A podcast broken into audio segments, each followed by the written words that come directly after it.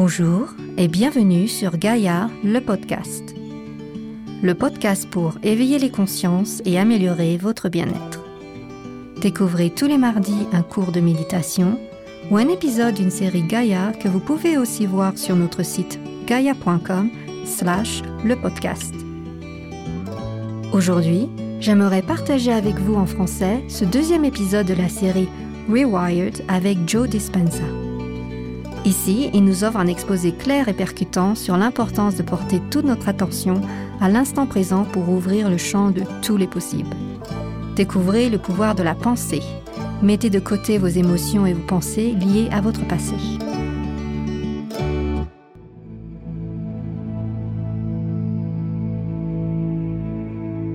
Qu'est-ce que le changement? Supposons que tes pensées sont liées à ta destinée ou à ton avenir et que, d'après toi, pensées définissent ton existence. Précédemment, j'avais mentionné l'idée que tu avais entre 60 et 70 000 pensées quotidiennes et que 90% de ces pensées sont les mêmes que celles de la veille. Donc, si selon toi, tes pensées sont liées à ton avenir et que 90% de ces pensées n'ont pas changé depuis la veille, alors il est logique que ta vie ou ton avenir n'évolue que très peu. C'est bien simple, les mêmes pensées mènent toujours au même choix. Et les mêmes choix mènent toujours au même comportement. Les mêmes comportements génèrent toujours les mêmes expériences. Et les mêmes expériences génèrent toujours les mêmes émotions. Ces mêmes émotions commencent à influer sur les pensées en question. Tout ce qui constitue ta biologie ne change donc pas. Tes circuits neurologiques, ta neurochimie, tes hormones et même ton expression génétique équivalent à tes pensées, à ton comportement et à tes émotions. Tes pensées, ton comportement et tes émotions constituent ta personnalité. Ta personnalité est étroitement liée à ta vie ou à ta réalité personnelle. Réfléchissons ensemble. En neurosciences, on parle souvent de la règle de Hebb. Selon cette règle, les neurones qui s'excitent en même temps renforcent leur connexion. Donc, si tu as persisté à avoir les mêmes pensées, à faire les mêmes choix, à avoir les mêmes comportements, à vivre les mêmes expériences et à ressentir les mêmes émotions au cours des dix dernières années, tu finiras par enfermer ton cerveau dans une signature définie. Et au moment où tu as 35 ans, cette boîte dans ton cerveau se transforme en une série de programmes connectés qui devient ton identité ou ta personnalité. Cette signature signifie que la plupart des gens, avant même qu'ils n'aient 35 ans, ont des comportements mémorisés des réactions émotionnelles inconscientes, des réflexes automatiques, des comportements, des croyances et des perceptions programmées qui fonctionnent comme un logiciel. Quand une personne décide de changer, elle utilise 5% de sa conscience pour aller à l'encontre de ce qu'elle a mémorisé inconsciemment à 95%. Elle peut être optimiste autant qu'elle le veut, cette pensée ne passera jamais de son tronc cérébral à son corps. Sa pensée a beau dire une chose, son corps a été conditionné autrement par le passé. Je t'affirme donc que si tu n'utilises pas tes pensées pour définir ta perception de l'avenir, pour construire une nouvelle vie, alors tu resteras avec tes souvenirs passés et tu deviendras prévisible dans ta vie. Ainsi, quand ils se réveillent le matin, la plupart des gens prennent un nouveau départ. Ils ne pensent à rien, ils ne ressentent rien. Et en quelques secondes à peine, parce que le cerveau a enregistré leur passé, ils se remettent à penser à certains problèmes dans leur vie, qu'ils associent à des personnes, à des objets et à des choses à tel moment et dans tel lieu.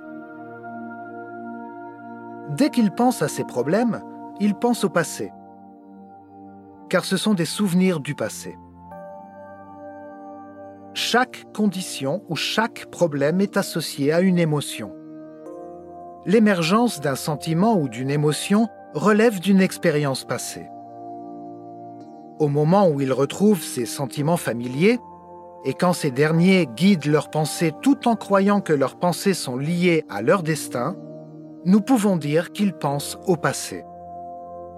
Et tant qu'ils penseront au passé, leur passé sera toujours leur avenir. Certaines personnes sont piégées dans ces cycles d'émotions et de pensées, et vice-versa. Pourquoi? Si les sentiments et les émotions sont la conséquence des expériences passées, et que tu peux mieux t'en souvenir, car tu te souviens de ce que tu avais éprouvé, nous pouvons alors dire que plus ton émotion liée à un problème ou à une condition dans ta vie est forte, plus tu ressentiras de changements en toi et plus tu te rendras compte. Tu accorderas plus d'attention à leurs origines extérieures. Lorsqu'on se concentre sur la cause, le cerveau effectue un arrêt sur image et prend une photo. Cette image devient alors un souvenir imprimé dans le cerveau.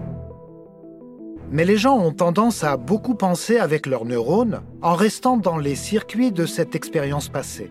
Ils se sentent prisonniers des limites de leurs émotions qui sont chimiques. Forcément, leurs pensées et leurs émotions deviennent leur façon d'être. Tu peux demander à une personne pourquoi elle agit comme ça. Elle te répondra alors que c'est à cause d'une expérience qui lui est arrivée il y a 35 ans. D'un point de vue biologique, ce qu'elle te dit, c'est qu'un événement l'a chamboulée il y a 35 ans et qu'elle n'a pas réussi à évoluer depuis. Selon les dernières études sur la mémoire, 50% de ce dont tu parles au passé n'est même pas vrai. En réalité, la mémoire est créative, car tu n'as pas le même cerveau que celui que tu avais il y a 35 ans. Qu'est-ce que cela signifie?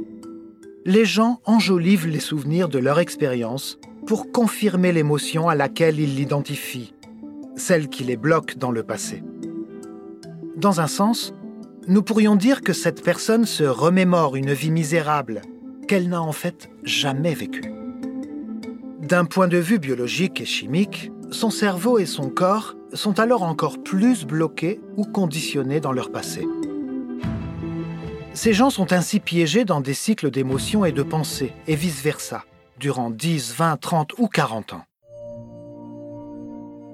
Ce cycle de pensées et d'émotions redondants conditionne le corps pour devenir inconsciemment l'âme de cette émotion.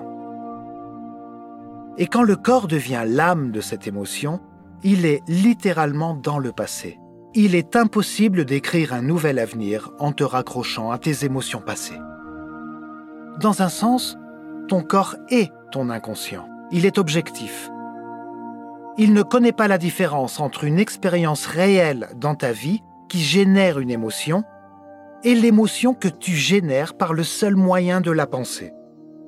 Ça veut donc dire que ton corps croit qu'il vit la même expérience passée 24 heures sur 24, 7 jours sur 7, 365 jours par an. Ton corps est littéralement dans le passé.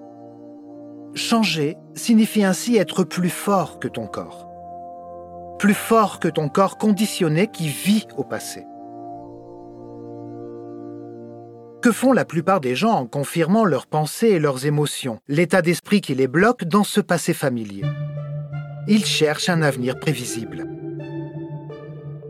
Vivre dans leur passé familier revient à vivre en étant connecté à ce qui leur est familier au quotidien. Qu'est-ce qu'ils font? Ils sortent leur téléphone portable, ils vérifient s'ils ont des SMS, ouvrent leur compte Facebook, ils postent une image sur Instagram, ils envoient un tweet, ils vérifient une boîte mail, une deuxième boîte mail, ils consultent tout ce qu'ils connaissent et ce qui leur paraît familier. Ils sont ainsi connectés à tout ce qui leur est familier dans leur réalité existante. Ils adoptent alors une série de comportements automatiques et inconscients qui sont routiniers. Une habitude est une série redondante de pensées, de comportements et d'émotions automatiques et inconscients que nous acquérons en les répétant fréquemment. Une habitude est une chose que tu as faite tant de fois que ton corps sait comment le faire bien mieux que ta conscience. Si une personne a adopté la même routine pendant des années, son corps passe en pilotage automatique. Son esprit l'entraîne alors dans un avenir prévisible. Elle a donc perdu son libre arbitre, remplacé par un programme. Désormais, sa personnalité ne crée plus sa réalité personnelle. C'est l'inverse. Sa réalité personnelle crée sa personnalité. Nous pouvons alors dire que son environnement contrôle ses émotions et ses pensées. Alors, quand tu demandes à une personne pourquoi elle est si contrariée, si elle te répond qu'elle l'est à cause de telle personne ou de telle chose, en vérité, elle te dit que cette personne ou cette circonstance dans sa vie contrôle littéralement ses émotions et ses pensées. Et si c'est le cas par définition, cela veut dire qu'elle est victime de son existence, de l'inconscient programmé qui dirige sa vie. Donc, pour réussir à changer, il faut savoir être plus fort que les conditions de son environnement. Tous les grands personnages historiques le savaient. L'avenir en lequel ils croyaient était déjà si réel dans leur esprit qu'ils ont su vivre leur vie comme si cette future réalité leur arrivait au moment présent. Et ces personnages avaient le même cerveau que toi et moi. Donc, changer et être plus fort que ton environnement, ça veut dire que tu dois être plus fort que les circonstances et les conditions de ton monde. Tant que tu ne créeras rien de nouveau dans ta vie, chaque personne et chaque chose reflétée dans ton cerveau constitue elle aussi une expérience connectée à une émotion. Nous pouvons donc dire que si tes pensées équivalent à ton environnement, tu confirmeras et tu créeras toujours et encore le même environnement. Enfin, le changement signifie être plus fort que le temps. Si quelqu'un vit dans son passé familier, nous appelons cela le connu. S'il vit dans un avenir prévisible, cela s'appelle le connu. Changer signifie donc aller au-delà de l'avenir programmé et du passé conditionné pour s'établir sur le point idéal du grand moment présent. Autrement dit, tu devrais être plus fort que cette ligne temporelle. Pour cela, il y a une aptitude et une formule qui apprennent aux gens à dépasser leur corps et les conditions de leur environnement, donc à être plus fort que le temps.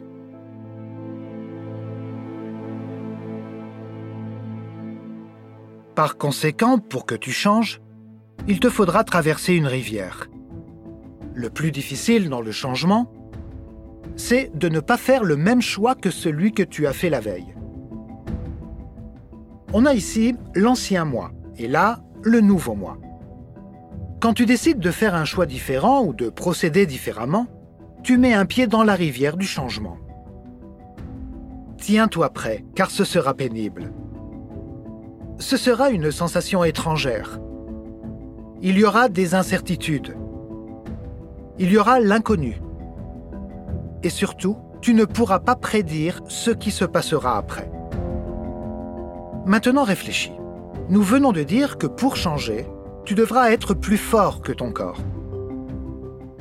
Sachant que le cycle redondant des pensées et des émotions conditionne ton corps au passé, ton corps a été entraîné à s'accrocher à ce qu'il connaît.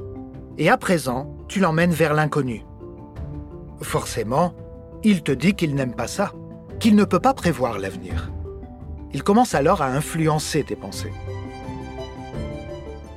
Et soudain, tu commences à subvocaliser, à entendre des voix dans ta tête qui te disent que tu devrais commencer demain, que tu ne changeras jamais, que tu ressembles trop à ta mère, que c'est la faute de ton ex, celle de ton patron, que ça ne rime à rien. La plupart des gens écoutent ces pensées comme si elles étaient vraies. L'un des plus beaux moments de mon existence fut le moment où j'ai réalisé que ce que je pensais n'était pas forcément vrai. Quelqu'un peut dire par exemple ⁇ Je veux évoluer ⁇ À partir d'aujourd'hui, fini les reproches, les plaintes, la souffrance, j'arrête de m'apitoyer sur mon sort. Tout cela perturbe cette continuité chimique. Et soudain, deux heures sont passées. Puis, le corps commence à vouloir être conditionné par ces substances chimiques familières à nouveau.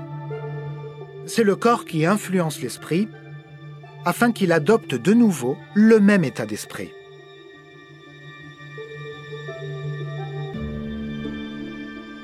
Par conséquent, passer de l'ancien moi au nouveau moi est la mort neurologique, biologique, chimique, hormonale et génétique de l'ancien moi. Et cet espace, ce vide, cet espace rempli d'incertitudes, est l'endroit idéal pour créer quelque chose de nouveau. La personne pourrait alors dire ⁇ Je traverse la rivière du changement, je suis incapable de prédire mon avenir. Mais le meilleur moyen de prédire ton avenir, c'est de le créer. Quelles pensées souhaites-tu implanter dans ton cerveau Sur lesquelles voudrais-tu te concentrer? Quel comportement voudrais-tu adopter pendant un jour et durant toute ta vie?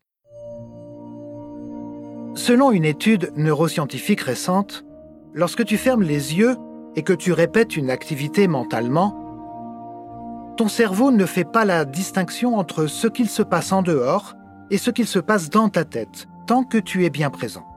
Tu y installes un équipement neurologique qui fera croire à ton cerveau que tu l'as déjà fait. À présent, ton cerveau ne relève plus de ton passé. Il devient un itinéraire vers l'avenir. En fait, tu prépares ton cerveau à l'avenir. Et si tu continues à l'y installer encore et encore, cet équipement deviendra un programme. Qui sait? Tu finiras peut-être par penser que tu ne manques de rien et que tu es en bonne santé. Pourquoi? Car tu as mis en place ces circuits.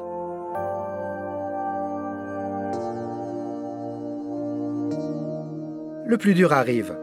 Arriveras-tu à montrer à ton corps, d'un point de vue émotionnel, à quoi ressemblera cet avenir avant qu'il ne se manifeste? En fait, tu ne peux pas attendre d'être riche pour te sentir valorisé et abondant.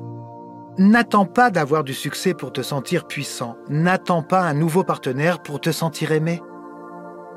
N'attends pas d'être guéri pour ressentir de la gratitude ou de la plénitude. N'attends pas de vivre un moment mystique pour être émerveillé. Ça, c'est l'ancien schéma de la réalité de cause à effet. Nous attendons un élément extérieur qui nous apporterait le soulagement nécessaire pour combler le vide et la douleur qui sont en nous. Certaines personnes ressentiront ce manque toute leur vie en attendant qu'un changement survienne. Mais si tu attends, tu ne crées rien. Le modèle quantique de la réalité consiste à provoquer un effet. Dès que tu ressens de l'abondance et de la gratitude, tu génères de la richesse. Dès que tu adoptes un sentiment de puissance, tu approches pas à pas du succès. Dès que tu ressens de l'amour envers toi-même et la vie, tu crées un équilibre.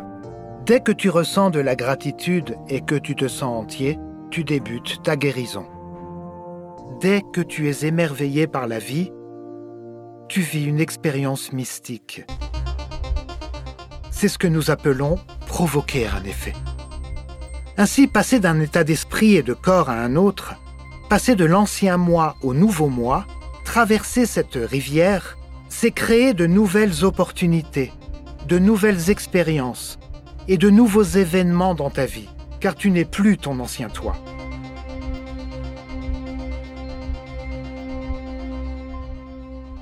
Le modèle biologique du changement est de rompre les habitudes de l'ancien moi pour réinventer le nouveau moi. Il s'agit de réduire les synapses et de développer de nouvelles connexions. L'idée est de ne plus envoyer les mêmes gènes dans la même direction, mais d'envoyer de nouveaux gènes dans de nouvelles directions. J'aimerais que tu saches que tu sais déjà comment le faire. On a tous déjà fait quelque chose de bien dans notre vie. Que se passe-t-il quand nous nous décidons à créer quelque chose ou à faire quelque chose différemment? Nous nous demandons est-ce que je pourrais être en bonne santé? Est-ce que je pourrais avoir le métier ou la relation de mes rêves? À quoi cela ressemblerait-il? En te posant ces questions, tu actives le centre créatif de ton cerveau, ton lobe frontal. Dis-toi que ton lobe frontal, c'est comme un chef d'orchestre qui a des relations partout dans le cerveau. Son rôle est de faire appel à différents réseaux de neurones associés à la question selon les choses que tu as apprises au cours de ta vie et les expériences que tu as vécues. Il assemble ainsi facilement ces réseaux ensemble. Ce que tu visualises ensuite est une image dans ton esprit, ce qu'on appelle une intention. Tu fais maintenant un nouveau choix possible pour ton avenir. En visualisant cette intention dans ton esprit, il n'a fallu qu'une seconde pour que tu ressentes l'émotion comme si tu vivais dans cette future réalité au moment présent. Et quand tu as commencé à ressentir cette émotion, la pensée est devenue une expérience dans ton esprit. Tu as alors donné un avant-goût de l'avenir à ton corps. Voilà ce que tu as fait quand c'est arrivé. Tu as pensé à tous les choix que tu devais faire et tu les as écrits. Tu as pensé à toutes ces expériences, ces objectifs qui t'amèneraient jusqu'à cette vision.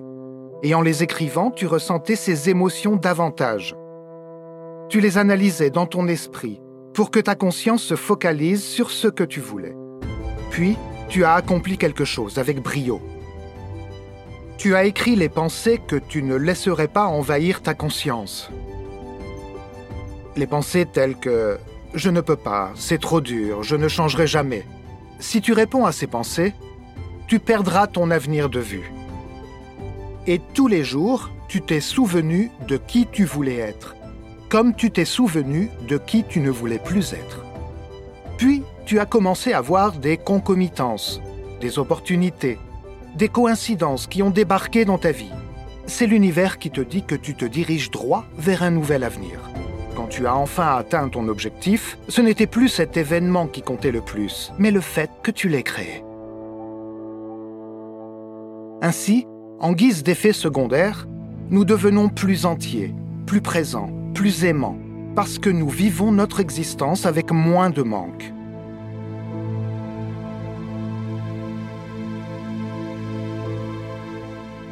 Trois choses seulement nous freinent face à cette vision de l'avenir. Le corps, l'environnement et le temps. D'abord le corps.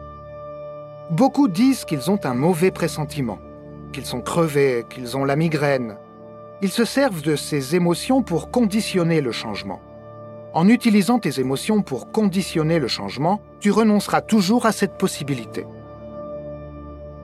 Ensuite, l'environnement. Je dois voir quelqu'un, je dois aller là, j'ai des choses à faire. L'environnement incite les gens à revenir dans leur réalité actuelle. Enfin, le temps. Ils n'avaient pas le temps, c'est tout. Les gens retombent alors dans leur vie médiocre et ils trouvent d'autres personnes qui font pareil. Ensemble, ils confirment leur dépendance ou leur conditionnement en tant que victimes. Quand ils sont au plus bas dans leur vie et quand ils refusent de tenir leurs engagements sociaux, ils pourraient enfin se reconnaître en quelqu'un d'autre. En neurosciences, on appelle ça la métacognition. C'est là qu'ils commencent à observer leurs pensées, à remarquer leurs comportements. En regardant les émotions dont ils dépendaient, ils disent qu'ils ignoraient qu'ils souffraient, qu'ils avaient toujours vécu ainsi. En observant ces états de l'esprit et du corps, ils ne sont enfin plus programmés. À présent, leur conscience observe ce programme. C'est la première étape vers le changement. Maintenant que tu sais comment changer, comment vas-tu utiliser cette information pour créer un futur toi? Je suis le docteur Joe Dispenza pour la série Rewired. Découvrez toute la série Rewired avec Joe Dispenza sur notre site gaia.com slash le podcast. Profitez de notre offre 7 jours offerts pour retrouver aussi tous nos experts comme Bruce Lipton et Greg Braden. Rendez-vous mardi prochain pour une méditation à faire chez vous sur Gaia, le podcast.